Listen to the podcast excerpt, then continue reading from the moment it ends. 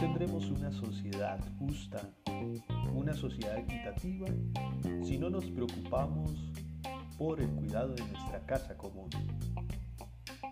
Semana del 15 al 21 de febrero, invitados cordialmente a reflexionar en torno al ambiente ecológico, cuidar nuestra casa común, nuestro planeta. Desde acciones concretas, sencillas, desde casa. A ti, querido joven, querido niño, querido padre de familia que me estás escuchando, no olvides durante esa semana del 15 al 21 de febrero generar acciones concretas. Tu compromiso, ¿cuál es tu compromiso con la humanidad? ¿Cuál es tu compromiso con el cuidado de nuestra casa común?